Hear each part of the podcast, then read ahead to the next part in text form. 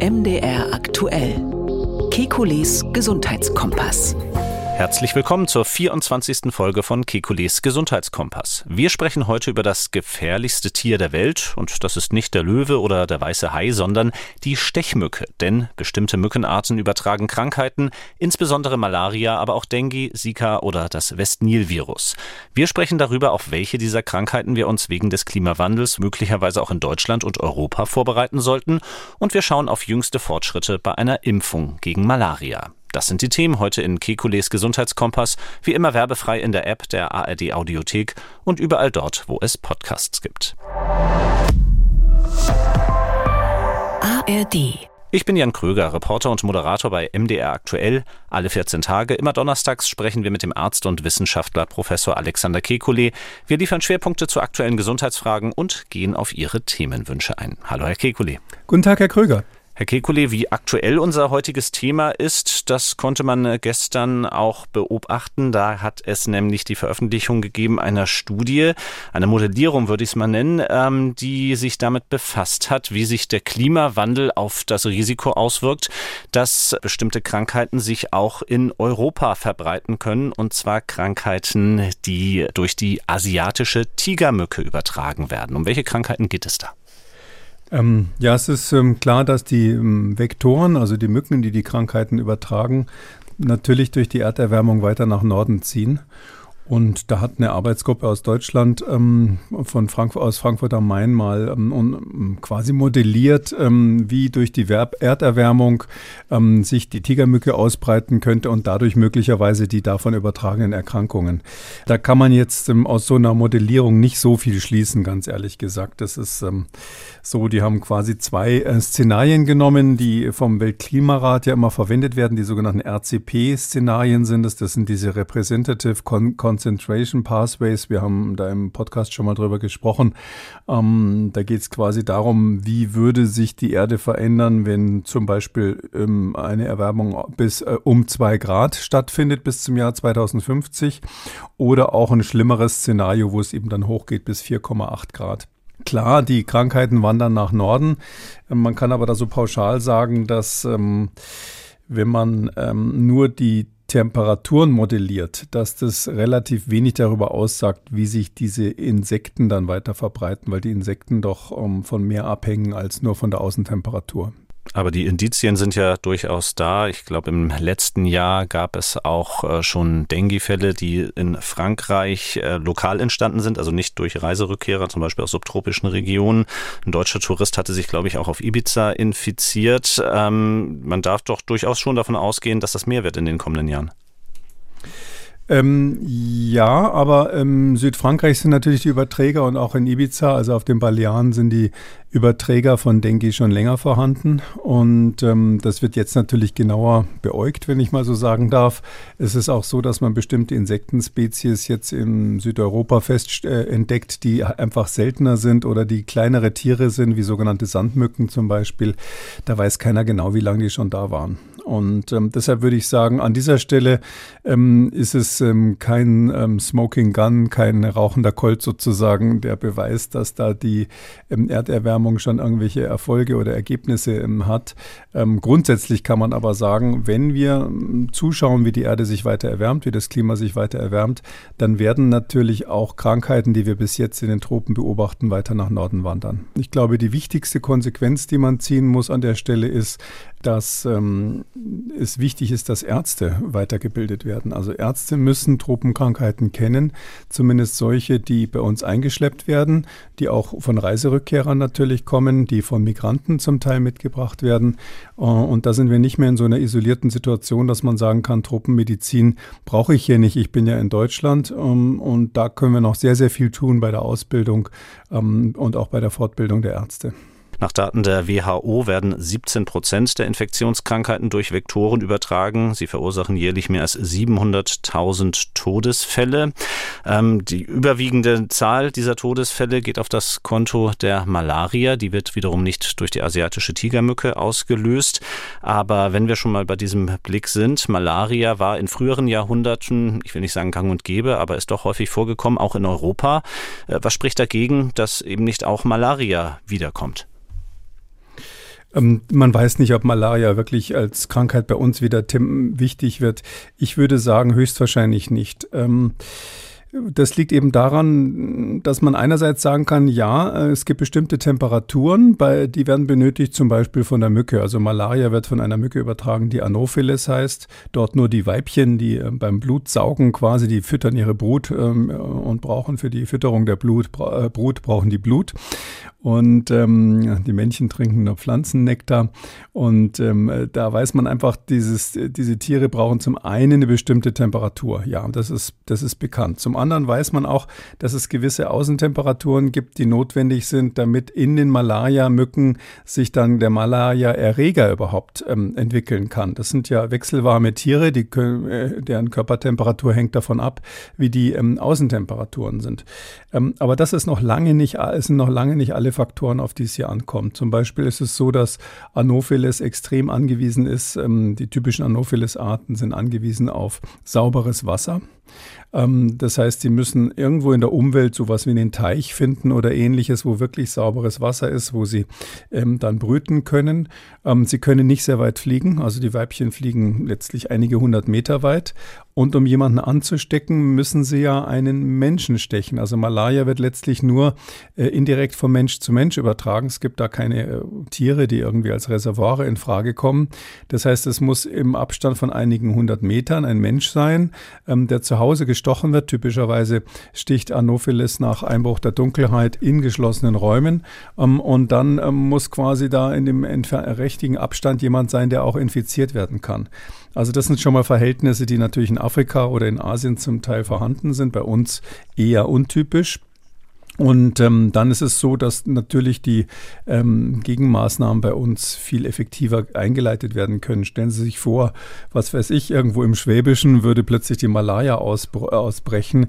Da würden dann die äh, Mikro Mikrobiologen ziemlich flott ähm, feststellen, wo die Brutherde sind, würden da Insektizide drüber kippen und dann wäre Schluss mit Malaria. Also das ist sozusagen eine ganz andere Herangehensweise, die man bei uns natürlich dann hätte, als wenn das, wenn das Thema sozusagen sozusagen überall vorhanden ist, wie in Afrika und auch die Möglichkeiten, die man hat zur Bekämpfung, viel schlechter sind. Drum, ähm, ja, es ist wichtig, auf diese Gefahren hinzuweisen, aber ich gehöre jetzt nicht zu denen, die das Thema Tropenkrankheiten, speziell Malaria, jetzt als ähm, Warnung hochhalten, um ein weiteres Argument äh, zu haben für die natürlich ohne Frage wichtige Aufgabe, ähm, sich der Klimaerwärmung entgegenzustellen. Wie gut kann ich jetzt sagen, äh, dass wir im Angebot von MDR aktuell auch einen Podcast haben, der sich eben mit diesem großen Thema, mit dem Klimawandel befasst.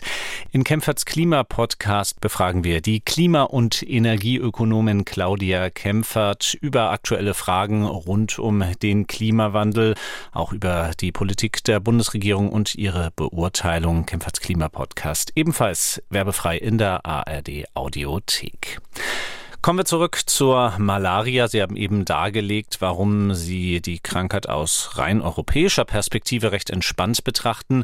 Aber wenn wir die weltweiten Zahlen zugrunde legen, da sieht es dann natürlich ganz anders aus, oder? Ja, natürlich, das ist klar, wenn Sie natürlich, ähm, was weiß ich, um, ungefähr 250 Millionen Infizierte haben ähm, und jedes Jahr steigt die Zahl interessanterweise zurzeit mhm. wieder. Ähm, man muss dazu sagen, die allermeisten davon, 95 Prozent in Afrika. Es ist auch so, ich will da jetzt nicht alle Zahlen zurechtrücken, aber die WHO sagt immer, 17 Prozent aller oder 20 Prozent liest man auch manchmal aller Infektionskrankheiten werden durch Vektoren, also letztlich durch Insekten übertragen oder durch Spinnentiere. Ähm, äh, da ist natürlich der Durchfall nicht dabei. Aber es ist so, dass Durchfall tatsächlich eine ganz, ganz häufige auch Todesursache ist in weniger entwickelten Ländern. Mm, und das sind ja auch Bakterien, ähm, durch die das äh, verursacht wird. Wenn Sie das mitrechnen würden, dann wäre natürlich ähm, der, der Anteil derer, der Krankheiten, die durch ähm, äh, letztlich durch äh, Insekten übertragen werden, viel geringer. Ein aktueller Anlass, weshalb wir heute über Malaria sprechen, ist äh, die Entwicklung und Zulassung eines Impfstoffs. Und äh, um besser verstehen zu können, wie genau dieser Impfstoff wirkt und was das möglicherweise auch für ein Fortschritt ist, ähm, wollen wir uns noch einmal etwas näher anschauen, wie denn die Krankheit, wie Malaria im Körper entsteht und äh, was sie dort auslöst. Über die Übertragungswege haben Sie eben schon gesprochen. Ähm, was passiert denn im Körper, sobald man eben mit dieser Krankheit infiziert ist? Ist? Ja, das ist ganz spannend. Das ist ja ein Einzeller. Also der Malaria-Auslöser ist quasi kein Virus. Wir kennen ja seit mhm. Corona, wissen wir alle, was ein Virus ist. Dann gibt es die berühmten Bakterien und dann gibt es eben richtige Einzeller. Also das sind kleine Tierchen ähm, und ähm, die ähm, leben eigentlich in den Mücken, also in diesen Anopheles-Mücken und ähm, vermehren sich dort im Darm der Mücke. Äh, die brauchen aber für einen ganz wichtigen Schritt ihrer, ihrer, ihres Lebenszyklus, brauchen die einen anderen Wirt. Und da ist eben der Mensch, äh, der typische Zwischenwirt hier, wie wir sagen. Und da passiert Folgendes aus dem, im Darm dieser Mücken haben sich ähm, quasi bestimmte Stadien entwickelt. Wir nennen die Sporozoiten, also das sind so eine Art sporenartige Zellen, Sporozoiten. Und ähm, die werden beim Stich der Mücke aus dem Speichel der Mücke dann übertragen auf den Menschen. Das sind vielleicht so 100, manchmal sogar weniger von diesen Sporozoiten. Die wandern über das Blut dann zur Leber. Und in der Leber, da vermehren sie sich im großen Stil. Also die befallen die Leberzellen und da wird aus den Sporozoiten dann auch das nächste Stadium dieser Malaria-Erreger. Und, und, nach der Inkubationszeit, also wenn plötzlich die Symptome anfangen, dann ähm, brechen die aus der Leber aus und schwärmen aus in ganz großer Zahl und befallen rote Blutkörperchen, die Erythrozyten. Und in diesen Erythrozyten, die Proteine, die da drin sind, die, die werden dann quasi leer gefressen von, den, von diesen Malaria-Erregern. Ähm, wenn so ein äh, rotes Blutkörperchen dann leer gefuttert ist, dann platzt es irgendwann und dann schwärmen wieder die Nachkommen aus und äh, in, äh, befallen weitere ähm, rote Blutkörperchen weil das dieses Platzen und Ausschwärmen in bestimmten Rhythmus passiert, gibt es Malaria-Arten, die eben äh, so typischerweise alle drei Tage oder alle vier Tage Fieberschübe machen. Das ist immer dann, wenn die sich, wenn die freigesetzt werden aus diesen roten Blutkörperchen. Das ist aber nicht bei allen so. Und ähm, letztlich ist das Problem, speziell bei der Malaria, über die wir ähm, meistens reden, das ist die Malaria tropica. Da ist das Hauptproblem das, ähm, dass ähm, diese roten Blutkörperchen dann anfangen, weil sie nicht mehr funktionsfähig sind, ähm, die die kleinen Gefäße zu verstopfen. Und dann kommt es eben dann zu Hirninfarkten, dann kommt es zu in, äh, Organversagen innerer Organe. Na, nach und nach wird, weil die roten Blutkörperchen auch abgebaut werden müssen, die Milz immer größer, ähm, äh, weil das Eisen in den roten Blutkörperchen drinnen ist. Also das Hämoglobin enthält ja sehr viel Eisen. Ähm, dadurch kommt es dann auch zum Eisenmangel und all diesen ganzen Problemen, die dann eine Malaria wirklich zu einer lebensgefährlichen Erkrankung werden lassen. Das wirft natürlich die Frage auf, äh, was kann man dagegen tun? Ähm, welche Medikamente helfen? Wo stehen wir da? Das weiß ja wahrscheinlich jeder, wenn man in den Urlaub fährt oder aus anderen Gründen in ein Malaria-Gebiet fährt, dass man dann Prophylaxe machen soll. Es gibt eine Reihe von Medikamenten, die man nehmen kann, äh, um für den Fall, dass man gestochen wird und infiziert wird, äh, dann keinen zu schweren Verlauf zu haben. Man wird dann trotzdem krank in der Regel, aber man stirbt eben nicht, speziell an der Malaria tropica nicht. Ähm, und es gibt natürlich die gleichen Medikamente letztlich, die man dann in anderer Dosierung einsetzen kann zur Therapie. Ähm, da ist Zeit immer kritisch. Also wenn man ganz früh anfängt mit der Therapie, also wenn man äh, entweder sogar Prophylaxe macht oder sobald man merkt, dass man Malaria hat, das muss man dann durch einen Bluttest feststellen, sofort äh, therapiert, dann ist es eigentlich eine Krankheit, die man ganz gut in den Griff bekommen kann. Hm, Sodass ich jetzt mal sage, es gibt eigentlich keinen Grund, warum jemand, der aus Deutschland äh, beruflich oder im Urlaub in einem der äh, Risikogebiete unterwegs war, warum der an der Malaria sterben soll. Es ist aber wirklich notwendig, ganz, ganz schnell zu handeln. Das heißt, wer zurückkommt zum Beispiel und ein unklares Fieber bemerkt, der sollte im Zweifelsfall ähm, nicht einmal bis zum Morgen warten, sondern tatsächlich in der Nacht noch eine Nothilfe aufsuchen, um festzustellen, ob er sich möglicherweise mit äh, Malaria infiziert hat. Mhm. Und äh, bevor man hinfährt, wie soll man da seine Reiseapotheke vorbereiten? Ja, also die ähm, Prophylaxe, um die es da letztlich geht, ähm, da gibt's, würde ich mal sagen, eine Palette von fünf verschiedenen Standardmedikamenten. Das hängt aber davon ab, welche Art von Malaria in dem jeweiligen Reisegebiet ähm, vorherrscht. Also es gibt diese Malaria tropica, gibt aber eben noch ähm, zwei, drei andere Formen, die durch andere Plasmodien, also diese, diese Malaria tropica wird durch einen Erreger übertragen, der heißt Plasmodium falciparum. Und dann gibt's aber noch zwei, drei andere, die auch Malaria machen können. Und da muss man erstens mal wissen, welcher Erreger ist dort ähm, überhaupt unterwegs? Zweitens, welche Resistenzeigenschaften hat der dort? Ist es so, dass die Standardmedikamente ansprechen oder brauche ich was Spezielles?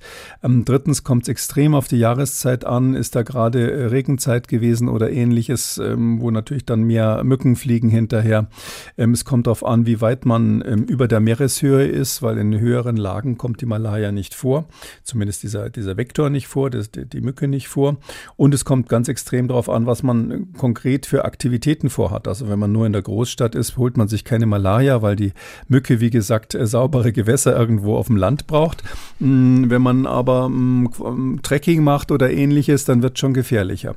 Und deshalb ähm, sage ich mal, das äh, soll man bitte nicht ähm, selber aus dem Internet entscheiden, welches Medikament man da nimmt, sondern wirklich mit einem spezialisierten Tropenarzt sprechen oder ein Internist oder ähnliches, der wirklich eine Ahnung hat. Mikrobiologen gehen auch, der eine Ahnung von Tropenkrankheiten hat, ähm, um sich da konkret für das Reisegebiet und für die eigenen Aktivitäten beraten zu lassen.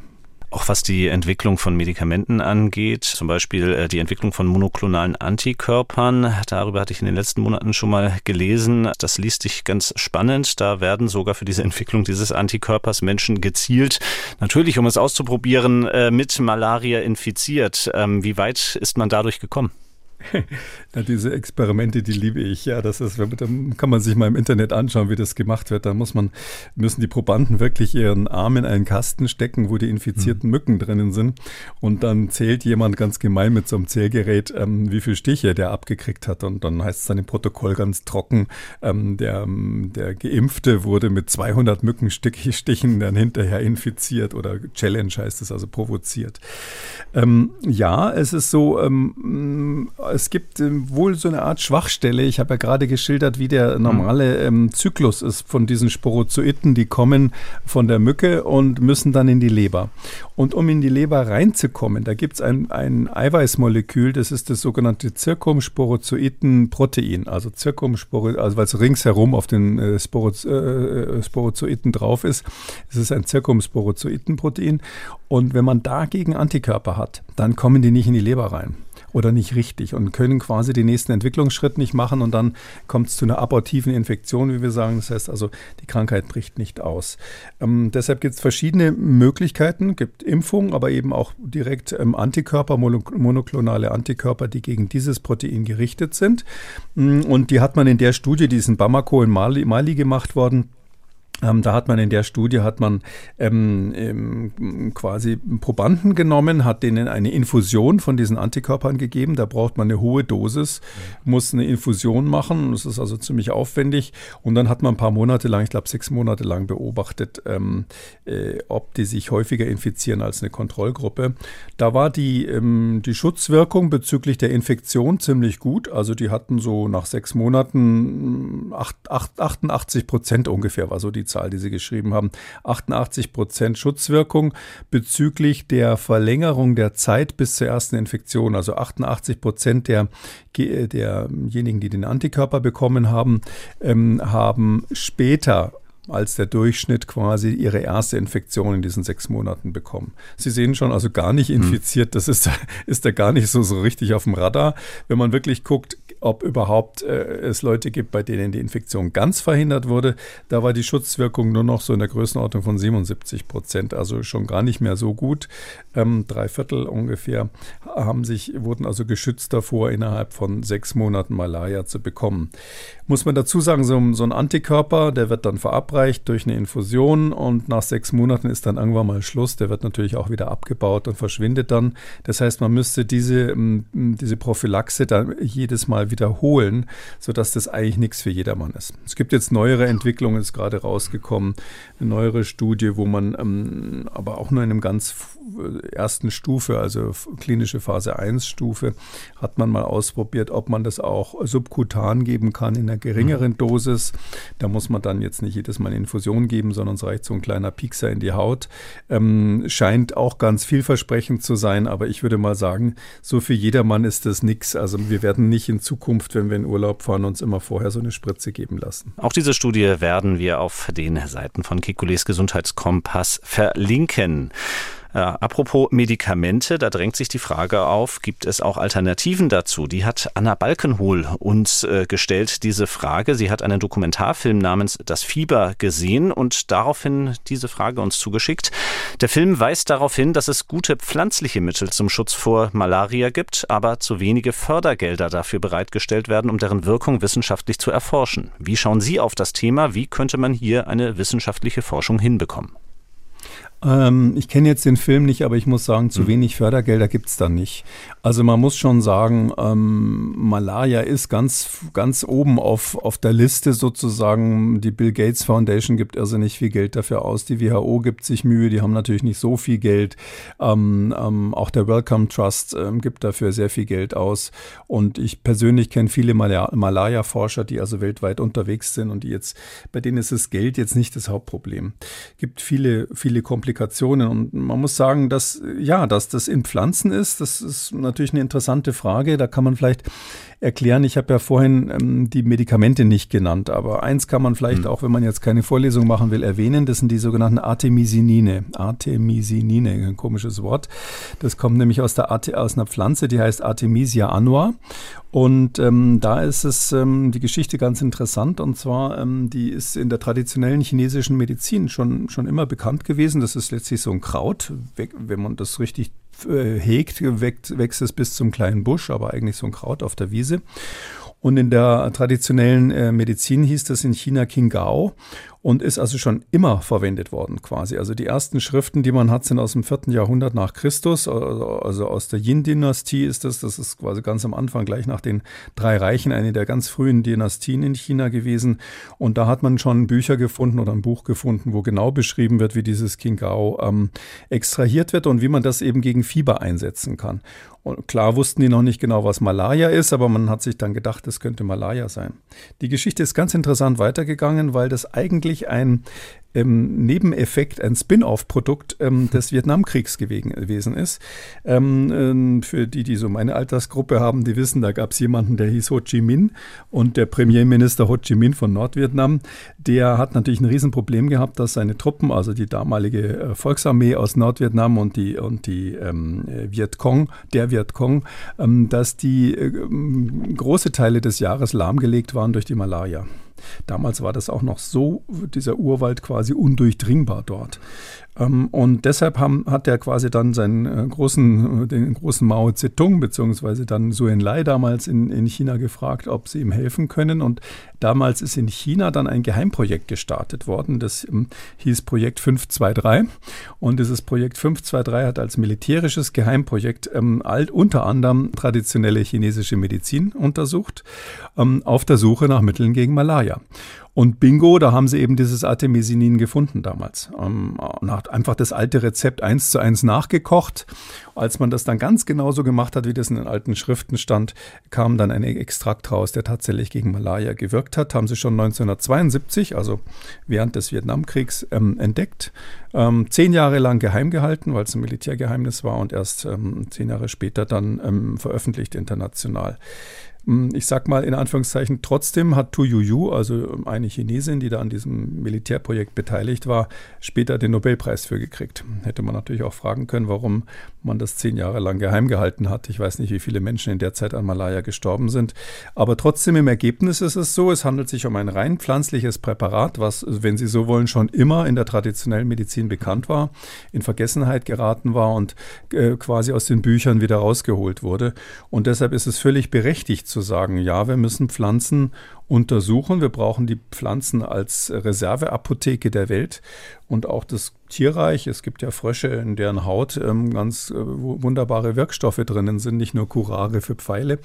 Und ähm, deshalb ähm, ist das ein weiteres Argument, warum es natürlich ganz fürchterlich ist, dass wir die Biodiversität weltweit gerade zerstören. Also uns im Grunde genommen neue Ideen für neue Medikamente hier für die Zukunft verbauen. Was mir beim Thema pflanzliche Mittel noch eingefallen ist, ist ja auch noch die Vorgeschichte von Chinin und China-Rinde, ähm, die ja für Europäer in der Zeit des Kolonialismus sehr wichtig waren. Spielt das heute noch eine Rolle? Ja, ähm, das ist äh, die, auch die Vorgeschichte des Gin Tonic und so. Ja. Mhm. Die Engländer haben ja ähm, durchaus das, äh, diese chininhaltigen ähm, Getränke dann auch äh, gewusst, auf die richtige Weise zu konsumieren. Also Chinin gibt es immer noch. Chininabkömmlinge werden immer noch verwendet ähm, zur Prophylaxe und auch zur Therapie der Malaria. Und es gibt viele solche Beispiele. Also die China-Rinde, manche wissen vielleicht, dass Aspirin auch aus der ähm, Silberweide kommt, aus der Rinde der Silberweide. Und da gibt es eine ganz, ganz lange Liste, dicke Bücher darüber, über ähm, Wirkstoffe, die wir nie hätten, wenn wir in der Natur sie nicht schon vorgefunden hätten. Und wenn irgendwelche Vorfahren von uns, so wie die Tiere das ja auch machen, ähm, als sie krank waren, einfach angefangen haben, diese Sachen dann ähm, zu verwenden, ohne irgendein Verständnis von den Krankheiten zu haben. Das waren also die Durchbrüche vielleicht vor ein, 200 Jahren. Nun kommen wir zu einem möglichen Durchbruch aus dem Jahr 2023, dem Malaria-Impfstoff R21 Matrix M. Im April hat er seine erste Zulassung erhalten, und zwar in Ghana. Mittlerweile ist auch Nigeria mit dieser Zulassung nachgezogen. Wie bedeutsam ist diese Zulassung für die Bekämpfung der Malaria? Ja, das ist äh, schon sehr wichtig, dass man da jetzt einen zweiten Impfstoff zur Verfügung hat. Das ist ja so, es gibt schon länger von GlaxoSmithKline, Mosquirix mhm. heißt es, den Impfstoff, der auf dem gleichen Wirkprinzip äh, beruht. Ähm, das Prinzip ähm, ist das gleiche, was ich vorhin kurz erzählt habe. Es gibt dieses Zirkumsporozoitenprotein und ähm, man muss den Körper dazu bringen, dagegen Antikörper zu machen. Und das passiert normalerweise natürlich nicht, ja, weil sonst wäre das Malaria, der Malaria-Erreger ja relativ schnell schachmatt, wenn da so ein paar von diesen Sporozoiten nach dem Insektenstich im Blut auftauchen und dann der Körper sofort da ein Gegenmittel produzieren würde, ähm, dann ähm, könnten die ja sich, könnten die ja gar nicht in die Leber rein. Und deshalb äh, muss man schon ein bisschen nachhelfen, dass es da eine gute Immunantwort gibt. Also diese, diese Sporozoiten sind so eine Art Tarnkappenbomber und man muss dann quasi die, die Teile exponieren für das Immunsystem, die dann auch, ähm, wo das Immunsystem Antikörper und spezifische T-Zellen dagegen produzieren kann. Und das macht man eigentlich in diesen beiden Impfstoffen, die es jetzt ähm, inzwischen eben gibt, macht man so, dass man ähm, zum einen einen bestimmten Teil aus diesem ähm, ähm Zirkumsporozoitenprotein, CSP wird es immer abgekürzt, weil das Wort so kompliziert ist, äh, da nimmt man einen ganz bestimmten Teil, der ähm, die Eigenschaft hat, dass er B-Zellen aktiviert, ein sogenanntes B-Zell-Epitop und die B-Zellen produzieren ja später Antikörper. Und man nimmt einen anderen Teil, den hat man auch quasi, wenn Sie so wollen, im, am Computer identifiziert, der gegen T-Zellen, also der T-Zellen aktiviert, also Killerzellen quasi und das ist ein T-Zell-Epitop. Und damit es dann das Immunsystem so richtig heiß drauf wird, gibt man als drittes noch dazu ähm, ein Hüllprotein von Hepatitis B-Virus. Das Oberflächenprotein von Hepatitis B-Virus, also nur gentechnisch quasi generiertes Oberflächenprotein, weil da ist die Immunantwort des Körpers super gut. Also bei Hepatitis B-Virus gibt es ganz starke Antikörper, die dieses Oberflächenprotein erkennen und auch, auch Zellen, die das erkennen. Und das gibt man, ähm, hat jetzt GlaxoSmithKline in seinem ursprünglichen Impfstoff, diesem Mosquirix, ähm, zusammengemischt, wenn man so will. Also dieses Hepatitis B-Virus, Oberflächenantigen oder Oberflächenprotein zusammen mit den anderen Bestandteilen gemischt und in einer Spritze gegeben und als Impfstoff verabreicht. Und das hat eben nicht so richtig gut funktioniert. Also mhm. schon, aber die, die Wirksamkeit war nach sechs Monaten in der Größenordnung von 44 Prozent. Manche sagen sogar weniger. Das ist natürlich nicht besonders gut. Die, die WHO will eigentlich, dass ein Malaria-Impfstoff besser als 70 Prozent ist, glaube ich, das oder 75 Prozent ist bei denen die, die Marke. Die sagen 75 Prozent nach einem Jahr in Kindern. Das ist bei denen so das WHO-Ziel gewesen. Und da haben eben die äh, Wissenschaftler am Jenner Institute in Oxford, was, was auch bekannt geworden ist bei, bei Corona, weil die ja den AstraZeneca-Impfstoff entwickelt mhm. haben, das ist dort Adrian Hill, ein, ein Star in der Szene, der schon eigentlich sich früher nicht so mit Corona beschäftigt hat, sondern mit Malaria. Und der hat eben gesagt, okay, jetzt machen wir es mal so, er und seine Leute, ähm, wir ähm, machen alles zusammen auf einem Molekül. Also, dass wir das nicht erst in der Spritze quasi mischen, dieses Oberflächenprotein von Hepatitis B-Virus, ähm, mit, dem, mit dem restlichen Teil, sondern wir machen ein künstliches Molekül, auf dem das Ganze quasi drauf ist. Und äh, dieses Ding haben die gebastelt und eben dann getestet ähm, in den ganzen äh, Studien, die die letzten Jahre gelaufen sind, mit unter großer internationaler Beobachtung. Insbesondere in Burkina Faso, ist eine große Studie mit Kindern gelaufen. Und da haben die eben tatsächlich herausgefunden, dass das deutlich besser immunisiert, als wenn man das gemischt anbietet. Die Theorie, man weiß nicht genau, woran es liegt, die Theorie ist, dass sie sagen, naja, da ist dann einfach der Anteil des Proteins, was gegen den Malaria-Erreger geht, also dieses, dieses Zirkumsporozoitenprotein, der Anteil ist ja viel größer, wenn man pro Molekül Zirkumsporoitenprotein nur ein Molekül ähm, Hepatitis B-Virus Oberflächenantigen hat und dadurch ist vielleicht die Immunantwort dann stärker gegen diese Malaria-Erreger. So ist die, so ist die Idee von, von Adrian Hill und seinen Kollegen. Ähm, ob das wirklich der Grund ist oder ob sie einfach nur ein bisschen Glück gehabt haben, dass es aus anderen Gründen besser funktioniert, weiß man nicht. Aber die Studien haben eben jetzt im letzten Sommer ist das alles rausgekommen, haben eben gezeigt, dass die Wirksamkeit über 70 Prozent ist. Und wenn man eine sehr hohe Dosis gibt, ähm, geht es ja auch auf 80 Prozent hoch, 80 Prozent Schutzwirkung innerhalb von einem Jahr. Und damit ist dieses Ziel der WHO, mindestens 75 Prozent nach einem Jahr noch ähm, zu haben an Schutzwirkung, ähm, erreicht. Und deshalb sind jetzt alle ganz stolz und ganz froh. Und das kommt jetzt nach und nach, dass das in den ganzen äh, speziell betroffenen Ländern zugelassen wird. Hm. Die Zulassung erfolgt ja auf die Grundlage einer Phase 2b-Studie. Die Phase 3-Studie dazu läuft noch. Ähm, ist das Ihrer Ansicht nach angemessen in diesem Zusammenhang bei Malaria, da eben auch recht schnell vorzugehen? Äh, ja, das ist eigentlich so üblich bei solchen, mhm. bei solchen Sachen, weil das ist ja, ist ja eine Substanz, das, ähm, Sie spielen vielleicht an auf, auf SARS-CoV-2, wo man bei Corona so ein bisschen die Ecken abgekürzt hat. Ähm, das ist ja hier ein bisschen anders, weil das seit vielen, vielen, vielen Jahren erprobt wird. Das ist auch ein Wirkprinzip, was eben der alte GlaxoSmithKline-Impfstoff schon verwendet hat, also das Mosquirix. Bei GlaxoSmithKline heißen die immer mit Irix am Schluss die Impfstoffe, damit man auch ahnen kann, wer es hergestellt hat.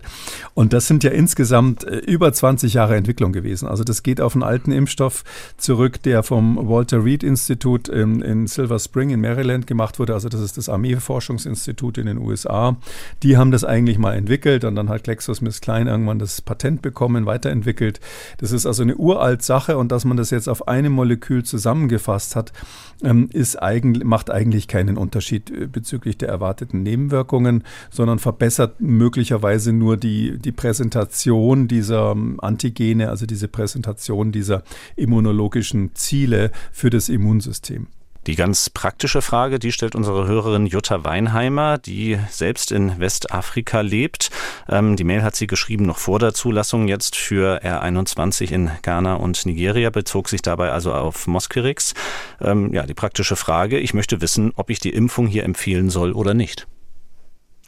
Na, das kommt immer drauf an, für wen. Also Sie müssen sich natürlich nicht impfen lassen, wenn Sie mit Ihren Kindern dort in Urlaub fahren oder ähnliches. Da lohnt sich das nichts. Ähm, wir, wir sind auch da an einer 40-prozentigen Schutzwirkung nicht äh, interessiert. Mhm. Ja, wenn das Kind hinterher tot ist, dann sagt man ja, gehörte leider zu den 60 Prozent. Also das ist nicht die Art, wie, wie, wie Urlauber da vorgehen. Aber natürlich für Einheimische ist es so, ähm, dass äh, die ja nicht die Möglichkeit haben, sich ständig ähm, Prophylaxe-Medikamente geben zu lassen, die auch nicht dauernd getestet werden werden auf, auf Malaria natürlich. Da merkt man, dass man Malaria hat erst daran, dass man Fieber bekommt. Ähm, für die ist natürlich eine Impfung, bedeutet einfach dann, dass, ähm, was weiß ich, die Hälfte weniger Kinder stirbt.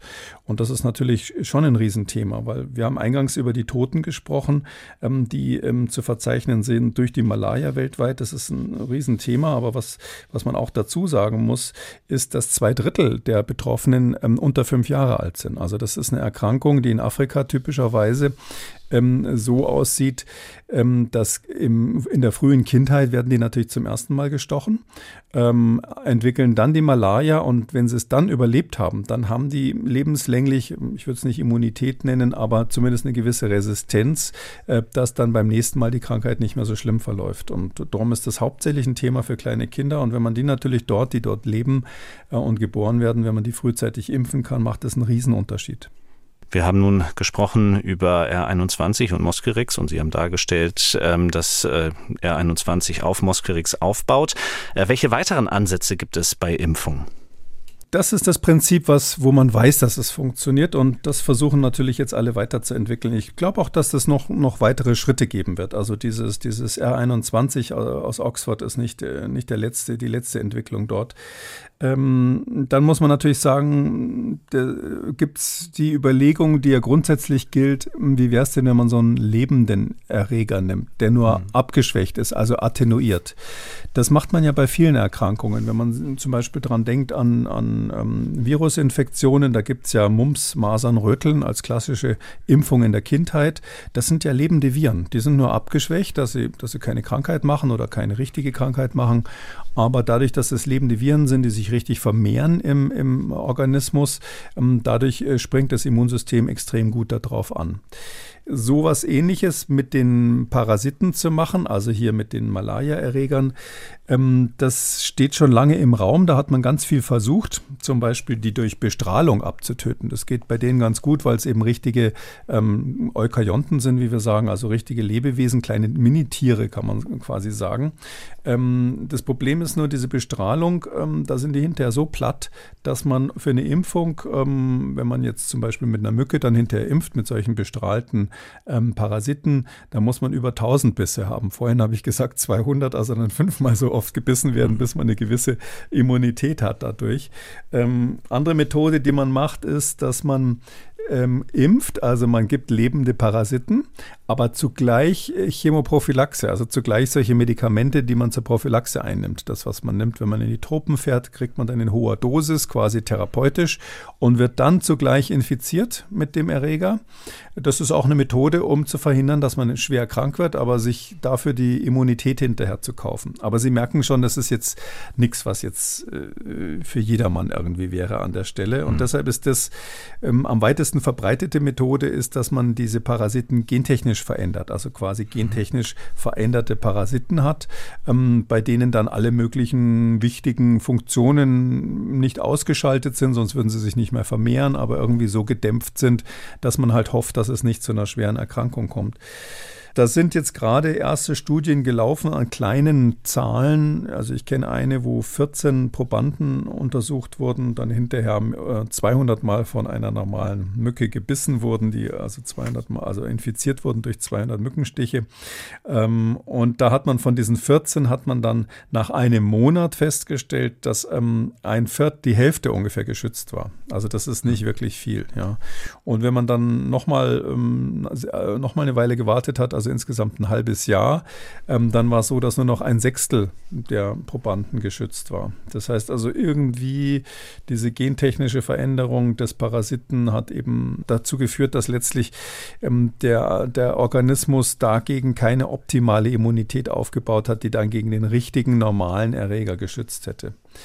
Ähm, deshalb glaube ich, da ist ein langer Weg dorthin. Ähm, kann sein, dass wir eines Tages so einen Durchbruch haben, wie bei den Artemisininen oder ähnliches, dass man plötzlich ein Gen findet bei diesen Parasiten, wo man sagt, jawohl, wenn wir das ausschalten, dann haben wir den perfekten Impfstoff.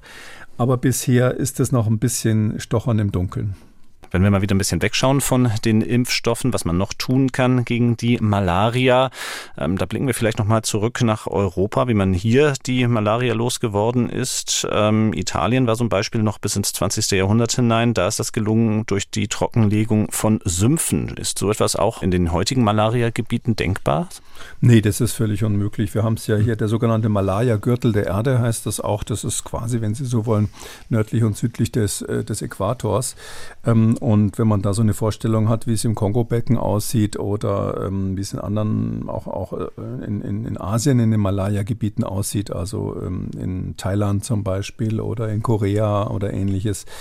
Also das ist unvorstellbar, das trocken zu legen. Es wäre auch wahrscheinlich nicht die richtige mhm. Maßnahme, weil das ja auch, ähm, wie soll ich sagen, ich meine, da würden sie ja den Urwald quasi trocken legen, würden die ganze mm, Vegetation dort kaputt machen. Sowas kann man ähm, lokal in Europa machen Darum sagte ich eingangs, dass ich nicht glaube, dass, das, ähm, dass wir so riesen Angst haben müssen, dass wir in Deutschland ähm, die Malaria als relevante Erkrankung bekommen. Aber das ist genauso umgekehrt dann dort nicht möglich. Was, was funktioniert hat, ist, wir nennen das dann Vektorkontrolle, ja, das ist ja die Überschrift, dass man quasi die, den Erreger, äh, den, den Überträger ähm, kontrolliert. Ähm, das war DDT. Das ist ja in den 1970er Jahren war das, glaube ich, ganz groß geworden, dass man massenweise äh, ähm, letztlich ein Insektizid ähm, versprüht hat. Da ist die Malaria ganz massiv zurückgegangen. Auch andere Erkrankungen wie Gelbfieber und ähnliches, die durch Insekten übertragen werden. Das hatte aber bekanntermaßen gewisse Nebeneffekte, sodass man das heute glücklicherweise nicht mehr macht. Und naja, und jetzt überlegt man sich alles Mögliche. Jetzt ist zum Beispiel so, dass man Schutznetze natürlich hat. Die WHO teilt Netze aus, weil die normale Malaria-Mücke sticht eben na nachts oder bei Einbruch der Dunkelheit in Innenräumen. Ähm, und ähm, wenn man da unter einem Netz schläft, was auch noch behandelt ist mit einem, mit einem Insektizid. Und wenn man vielleicht auch noch an den Fenstern extra Netze hat, die verhindern, dass die überhaupt erst in die Zimmer reinkommen, dann kann man schon sehr viel machen. Also ich meine, das ist auch das, was Tropenärzte machen. Also wenn ich selber dort unterwegs bin, habe ich natürlich auch mein Netz dabei, typischerweise. Äh, Kollegen von mir, ähm, die das aushalten, die schalten nachts immer die Klimaanlage an, weil wenn die Klimaanlage volle Pulle läuft im Schlafzimmer, dann ist die Temperatur so niedrig, äh, dass diese Anopheles-Mücken irgendwie keinen Appetit mehr haben. Und die, die sind dann manchmal da, aber die sitzen völlig völlig träge irgendwo in der Ecke. Und wenn, der, wenn man dann morgens aufsteht, das Fenster aufmacht, die Klimaanlage ausmacht, fliegen sie wieder raus, äh, sozusagen hungrig immer noch. Das ähm, hält nicht jeder aus. Also meine Sache ist es nicht, mit der eingeschalteten Klimaanlage zu schlafen. Darum habe ich immer Netze dabei. Aber Sie merken schon, individuell gibt es da Möglichkeiten. Auch die Häuser zum Beispiel spielen eine Rolle. Ähm, in Asien ist es so, dass wesentlich weniger Menschen äh, da, dafür, dass doch ähm, Malaya auch vorhanden ist und die, die Bedingungen optimal wären, gibt es wesentlich weniger Malaria-Fälle.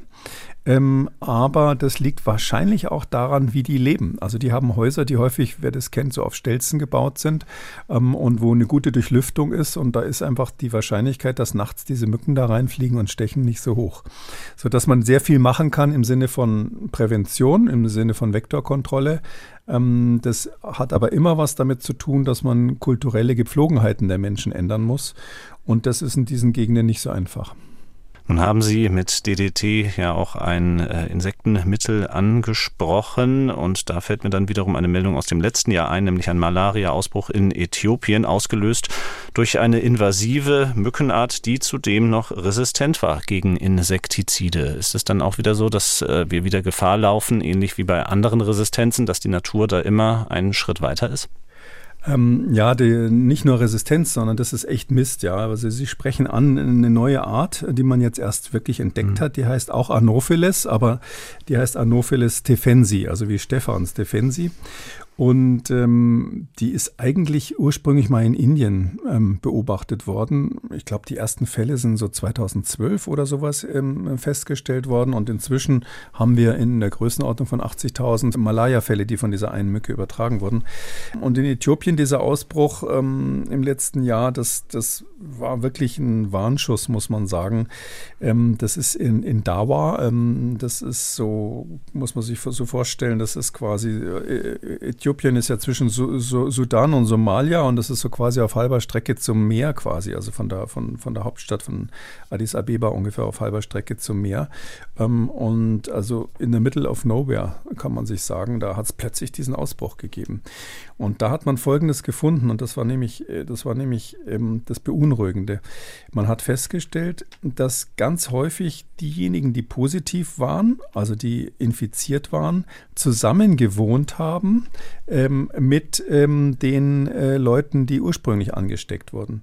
Das heißt also, die, die Mitbewohner hatten eine extrem hohe Wahrscheinlichkeit, auch Malaya zu haben. Viel höher, also viermal höher als die Nachbarn links und rechts in den anderen Häusern.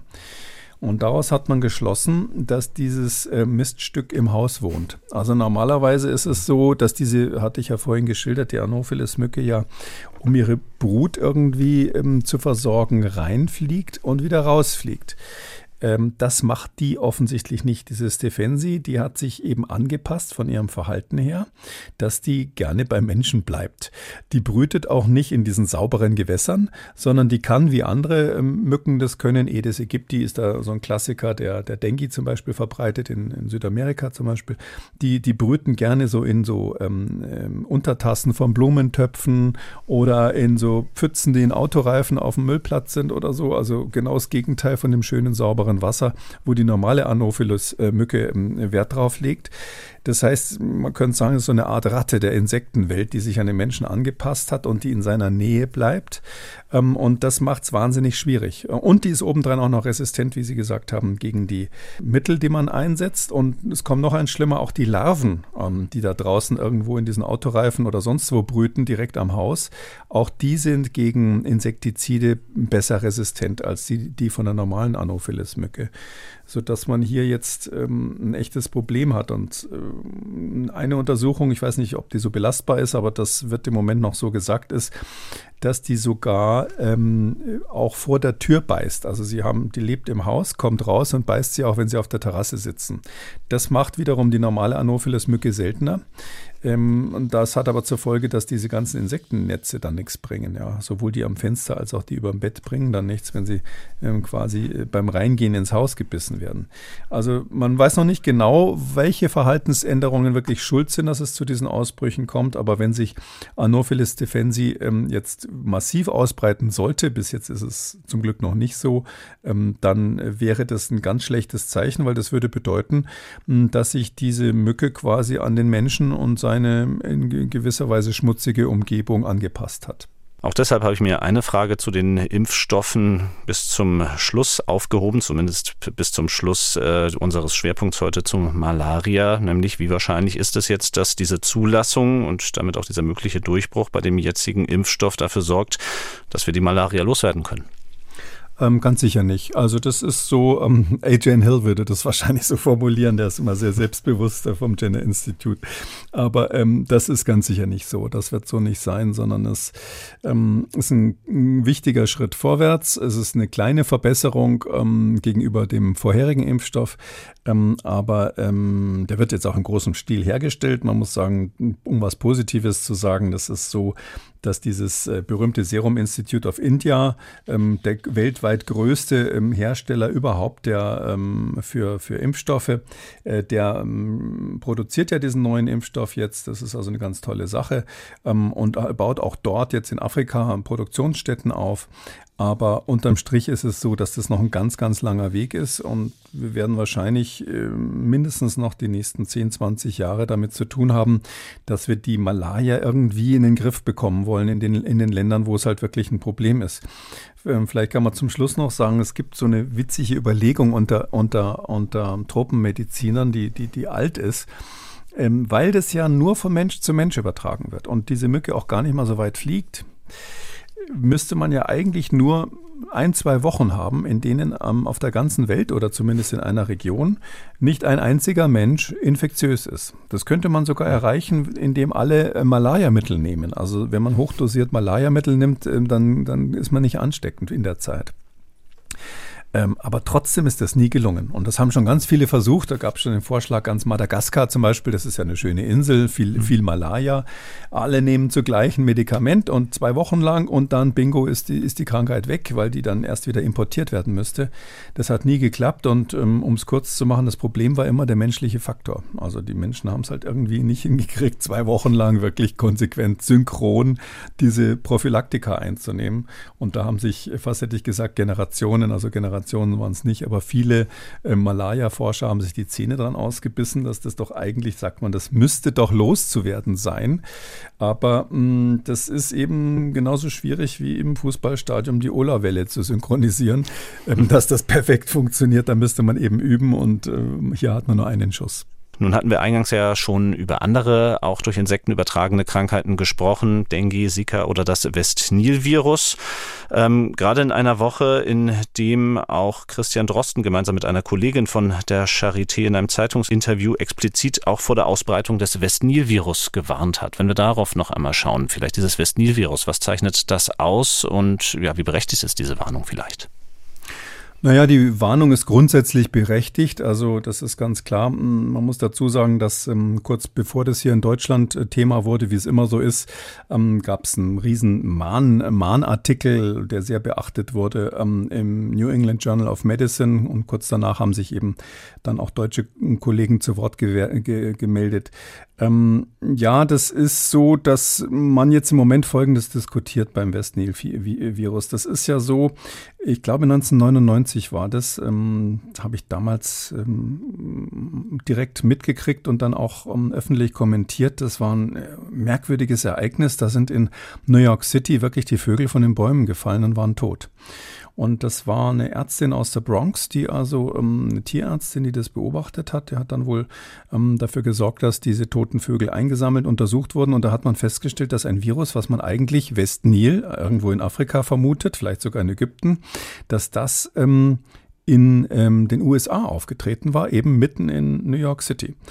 Und ähm, seitdem, das waren die ersten Fälle, das ist importiert worden, wahrscheinlich durch Zugvögel oder auch durch Flugzeuge.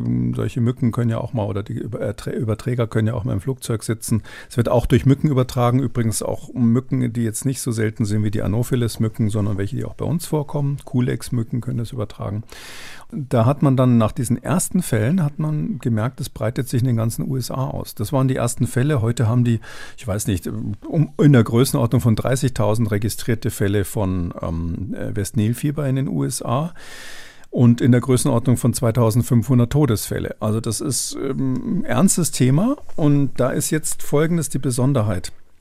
Ähm, das ist absolut nicht berechenbar. Wir haben ja bei uns in Europa zum Beispiel FSME, haben wir im Podcast auch schon mal drüber gesprochen. Das ist mhm. eigentlich so eine ähnliche Erkrankung. Die Viren sind ganz ähnlich, gehören zu der großen Familie der Gelbfieberviren.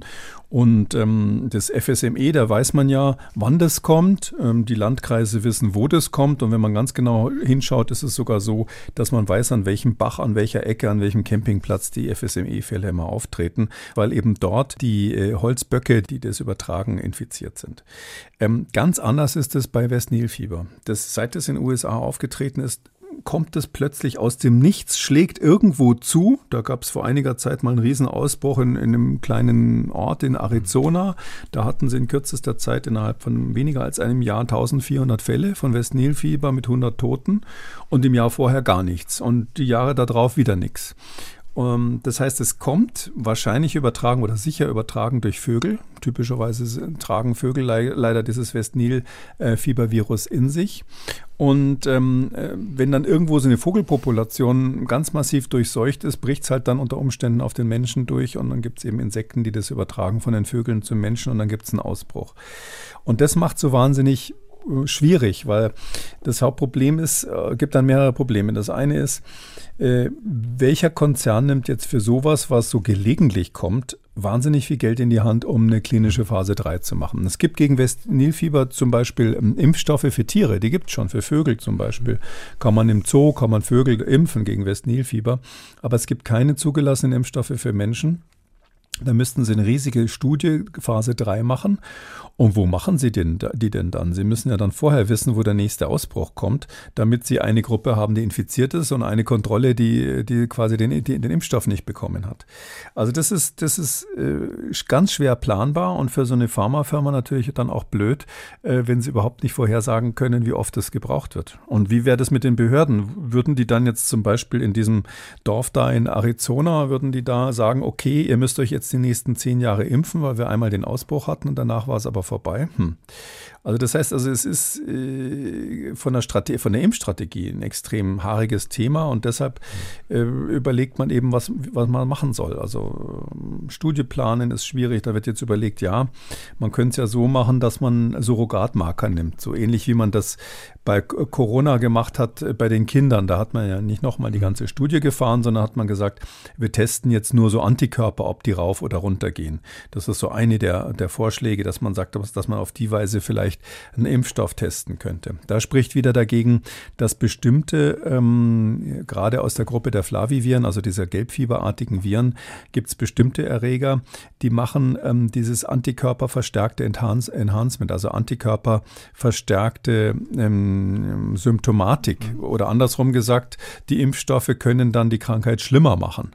Das kennt man bei Dengue aus, aus von früheren Impfstoffen. Gab auch mal sogar FSME-Impfstoffe, die sowas gemacht haben. Und jetzt ähm, äh, sagt man, okay, das können wir also eigentlich nicht nur anhand von Antikörperwerten machen. Da brauchen wir schon eine richtige Phase-3-Studie, um ganz sicher zu sein, dass es kein solches Antikörperverstärktes äh, Symptomatik gibt. Ähm, und aus all diesen Gründen hängt man so ein bisschen in den Seilen. Und man überlegt sogar, ob man vielleicht ähm, Challenge-Experimente machen könnte. So könnte mhm. man ja auch eine Wirksamkeit nachweisen, wie ich es vorhin für Malaria erklärt habe, dass man Leute dann wirklich aktiv infiziert. Sowas wird zum Beispiel bei einer anderen Krankheit gemacht, die so ähnlich ist, die Chikungunya heißt. Sowas wurde auch gemacht bei der japanischen Enzephalitis. Sowas äh, wird diskutiert bei Zika-Virus, was auch so ähnlich ist. Aber äh, das Problem ist, dieses West-Nil-Fieber, das ist so eine schwere Erkrankung, dass eigentlich alle sagen, nee, also so ein Challenge-Experiment, dass wir Leute absichtlich infizieren, können wir nicht machen. Also drum hängt das alles so ein bisschen in den Seilen und alle Jahre wieder, wie es eben gerade jetzt im New England Journal war, in einer unserer Bibeln, sage ich mal, hm. gibt es halt immer wieder jemanden, der sagt, ach Mensch Leute, wir müssten eigentlich was machen und dann gibt es ähm, weltweit andere Virologen, die das dann sozusagen wiederholen. Abschließen möchte ich unsere heutige Folge mit äh, mehreren Fragen, die uns Edzard Rühe zugeschickt hat. In einer heute wahrhaft internationalen Sendung, nämlich aus Jakarta, hat er geschrieben. Und er befasst sich eben mit Dengue. Sie hatten eben schon darüber gesprochen, mit der Vorgeschichte des Impfstoffs. Es gibt jetzt einen neuen Impfstoff gegen Dengue. Davon hat auch Edzard Rühe in Indonesien gelesen. Und er fragt, welcher Impfstoff ist einerseits empfehlenswert für Ausländer, die wie er in den Tropen leben. Er selbst sagt, er ist 67, lebt in Indonesien, hatte schon einmal Dengue mit nicht zu starken Symptomen und ist eine Impfung für Deutsche, die in die Tropen in den Urlaub fahren, auch vielleicht generell zu empfehlen. Ähm, ja, also der, der Impfstoff ähm, heißt Kudenga. Der wird von einer japanischen Firma hergestellt, Takeda, großer japanischer Pharmakonzern. Äh, und den gibt es so seit dem letzten Herbst ungefähr. Ähm, zumindest ist er seitdem zugelassen. Ähm, Alternative wüsste ich jetzt gar nicht. Also die Frage, hm. welchen Impfstoff soll ich nehmen? Also ich zumindest, weil äh, vielleicht, vielleicht ist in Indonesien noch was anderes zugelassen. Ich kenne jetzt keinen anderen. Ähm, und es ist so, dass wir da eben bei, bei Dengue dieses Problem haben, das ist ja auch eine durch, durch Mücken übertragene Erkrankung, äh, Krankheit. Da ist der klassische Überträger Aedes aegypti.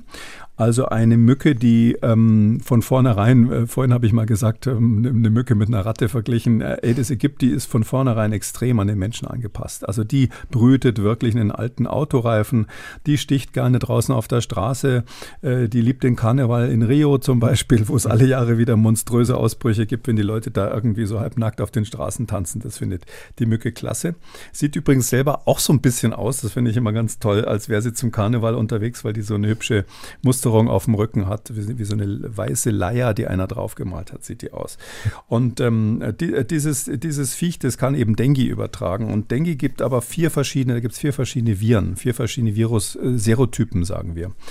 Und da ist jetzt folgendes Problem schon lange bekannt.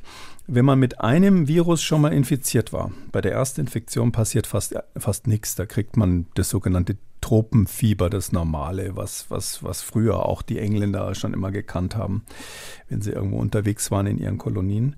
Ähm, aber wenn man zum zweiten Mal eine Infektion kriegt und da, Achtung, mit einem anderen Subtyp, also ein anderer von den Vieren, dann kommt es manchmal zur Katastrophe, nämlich zum hämorrhagischen Fieber. Also dann kommt es zu einem ganz schweren Verlauf, der so ähnlich wie Ebola ist und da sterben die Leute dann dran. Das, das ist der Klassiker eines, ähm, äh, einer Verstärkung von Symptomatik durch Antikörper, also diese antikörperabhängige Verstärkung, Antibody Dependent Enhancement, ADE heißt das. Das ist der Klassiker. Deshalb hat man halt immer Angst gehabt, wenn wir jetzt impfen, und das ist auch bei alten Impfstoffen leider manchmal in die Hose gegangen, wenn wir jetzt impfen, dann machen wir ja vielleicht genau das, dass wir dafür sorgen, dass es Antikörper gegen einen Subtyp gibt und wenn der Mensch dann mit einem anderen Subtyp infiziert wird, dann wird es noch schlimmer, dann kriegt er dieses hämorrhagische Fieber und stirbt uns. Ähm, und deshalb war das ein langer Weg, diesen aktuellen Impfstoff zu entwickeln und der ist jetzt so durch verschiedene gentechnische Tricks, die ich vielleicht jetzt nicht erkläre, ist es so, dass man dafür gesorgt hat, dass der definitiv definitiv Immunität gegen alle vier Serotypen erzeugt. Also wer damit geimpft ist, hat, so sieht es zumindest bis jetzt aus, solange es ist ja noch nicht zugelassen, hat kein Risiko, dieses Antibody-Dependent Enhancement, also diese Verstärkungsreaktion zu bekommen. Ähm, und darum ist das, kann man grob sagen, ein guter Impfstoff. Das ist sicher sinnvoll für Leute, die dort wohnen, insbesondere für Kinder oder auch für Ältere, die ein besonders hohes Risiko haben, dann einen schweren Verlauf zu bekommen, ist das sinnvoll. Die Wirksamkeit ist nicht ewig lang lang. Also das hat so sage ich mal, so 80 Prozent äh, Wirksamkeit bezüglich symptomatischer Erkrankungen ähm, nach einem Jahr. Und wenn man aber länger wartet, in diesen Zulassungsstudien ist das gemacht worden, da hat man viereinhalb Jahre gewartet. Daran sehen Sie, wie lange man eigentlich bei Impfstoffen normalerweise wartet. Nicht so rucki zucki alles. Hat man viereinhalb Jahre gewartet und dann gesehen, dass leider die Wirksamkeit auf 60 Prozent runtergegangen ist. Also der Schutz vor symptomatischer Erkrankung. Aber auch dort ist es so, wie wir das häufig beobachten, dass der Schutz vor schweren Verläufen, also vor Hospitalisierungen, auch nach viereinhalb Jahren noch ganz gut ist. Der liegt so bei 85 Prozent, sodass man sagen kann, jawohl, jawohl, das ist ein guter Impfstoff, wenn man ähm, realistisches Risiko hat, sich mit Dengue zu infizieren und keine andere Möglichkeit hat, das zu verhindern. Weil man kann ja im Prinzip auch vermeiden, gebissen zu werden. Das ist, ist durchaus auch bei, der, äh, bei den Dengue übertragenen Mücken möglich. Wenn ich in Jakarta leben würde oder insbesondere Kinder hätte, oder gerade hier, das war, ähm, ähm, glaube ich, ähm, ein Hörer, der gesagt hat, er hatte schon mal Dengue. Mhm dann ist es empfehlenswert, sich impfen zu lassen. Weil man einfach sagen muss, ähm, wenn der dann nochmal Dengue kriegt mit einem anderen Subtyp und man, das steht ja auf der Mücke nicht drauf, welchen Subtyp sie dabei hat, ähm, dann ist es so, dass man unter Umständen schwerst erkrankt und dann auf der Intensivstation landet. Sodass ich mal sagen würde, wenn ich dort leben würde und kann es halt nicht vermeiden, dass, dass man gelegentlich gestochen wird, dann würde ich mich impfen lassen. Damit sind wir am Ende der 24. Folge von Kekules Gesundheitskompass. Die nächste Folge gibt es in zwei Wochen zu hören. Vielen Dank für heute, Herr Kekule. Wir sprechen uns nächste Woche wieder zu Kekules Corona-Kompass. Dann ausnahmsweise bereits am Mittwoch wegen des Feiertags, am Donnerstag wegen Himmelfahrt. Bis dahin also. Tschüss. Gerne, bis dann, Herr Kröger. Ciao. Und wenn Sie eine Frage haben oder ein Thema, über das Sie mehr erfahren möchten, dann schreiben Sie uns an gesundheitskompass.mdraktuell.de. Kekulis Gesundheitskompass gibt es als ausführlichen Podcast in der App der ARD Audiothek und überall sonst, wo es Podcasts gibt. Und wer das ein oder andere Thema noch einmal vertiefen möchte, alle wichtigen Links zur Sendung und die heutige Folge zum Nachlesen finden Sie unter Audio und Radio auf mdr.de. MDR aktuell. Kekulis Gesundheitskompass.